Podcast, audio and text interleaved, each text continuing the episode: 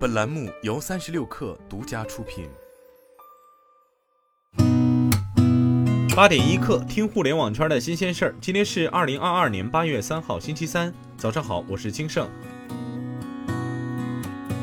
三十六氪获悉，小马智行宣布与曹操出行达成合作。北京地区用户今天起可通过曹操出行 App 及小程序首页自动驾驶专属入口预约由小马智行提供的 Robo Taxi 服务。该自动驾驶出行服务覆盖北京高级别自动驾驶示范区、北京亦庄六十平方公里核心区，支持全天候和长时段的服务，涵盖二百五十个自动驾驶上下客站点。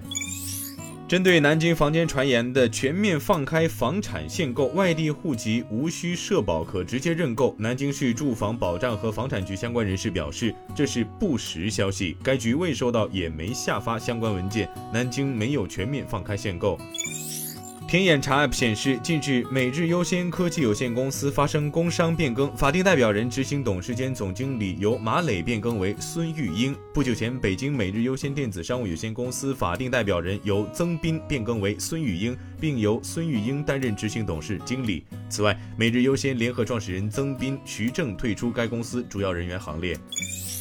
支付宝中国网络技术有限公司法定代表人、董事长将由井贤栋变更为倪行军。对此，支付宝方面昨天回应称，这是支付宝正常的公司治理举措，符合公司运营实际情况。目前，支付宝在中国地区主要有两个互相独立的工商主体，分别是成立于2004年的支付宝中国网络技术有限公司，以及负责支付宝互联网板块支付宝 App 的主体公司支付宝杭州信息技术有限公司。全国首个脑机智能产业园区西头启臻脑机智能科创中心近日正式投入运行。据悉，该中心是由西湖投资集团和浙大控股集团共同发起成立，以浙江大学人才为依托，联合国内外高水平科研机构及高端创新人才，面向国家重大战略需求，以研究脑认知、脑科学为智能发展的核心技术平台。罗技 G 与腾讯游戏宣布合作，并将于今年下半年推出一款云游戏掌机。双方与 Xbox Cloud Gaming 和 NVIDIA GeForce Now 团队紧密协作，使得该款全新的游戏掌机支持多平台云游戏服务。